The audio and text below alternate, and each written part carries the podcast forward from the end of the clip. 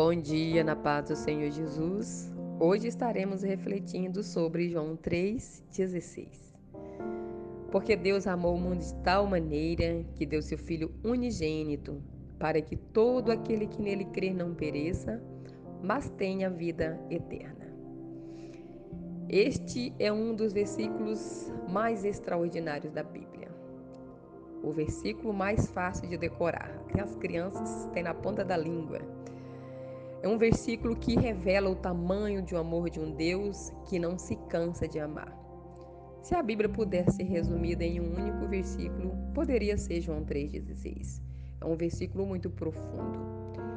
Você já parou para pensar na grandeza deste amor? O amor de um pai pelo filho é muito grande. Nós que somos pais, sempre procuramos um jeitinho ali de estar por perto dos nossos filhos, para protegê-los, para dar amor, abraçar, é, para interagir com eles, porque é muito prazeroso fazer isso.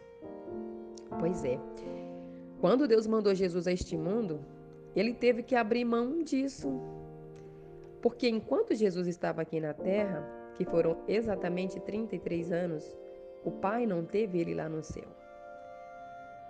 Deus fez algo grandioso porque ele amou o mundo de tal maneira. A palavra mundo aqui abrange todas as pessoas, até aquelas que nós consideramos menos merecedoras.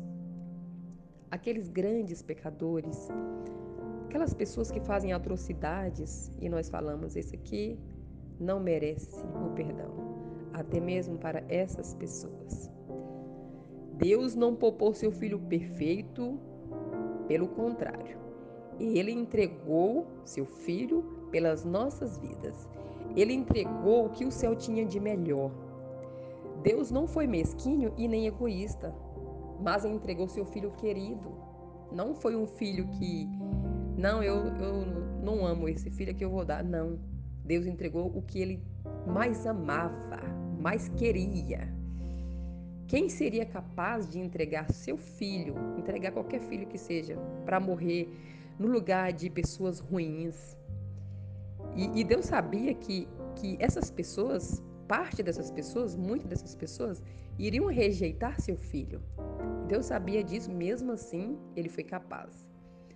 Só o amor de Deus é capaz de amar dessa maneira. E é exatamente esse amor que, que Deus convida a nós termos nos nossos corações um amor que gera ação e uma ação extraordinária. O amor de Deus gerou o desejo de entregar seu filho. O que o nosso amor por Deus tem gerado? O que o nosso amor pelo nosso próximo tem gerado? Porque nós falamos que nós amamos, amamos as pessoas, amamos o nosso Deus, mas o que, que esse amor tem gerado? Porque todo amor verdadeiro precisa gerar alguma ação. Nós precisamos refletir melhor sobre isso sobre as nossas ações, sobre o que temos oferecido para Deus. O esforço de Deus por nós foi de 100%. E nós? Quanto por cento do nosso tempo temos tirado para Ele, para as coisas dele do seu reino? Quanto da nossa vida temos dedicado para o nosso Deus? 5, 10, 20%, 50%?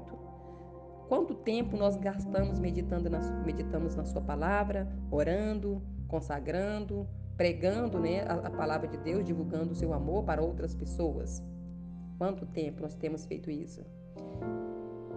Que o nosso Deus tenha misericórdia de nós e nos desperte para fazermos tudo o que precisamos fazer. Que, que o nosso Deus coloque em nós o amor que necessitamos um amor que reflita nas nossas ações. Amém? Tenha um bom dia na presença do Senhor Jesus e até amanhã.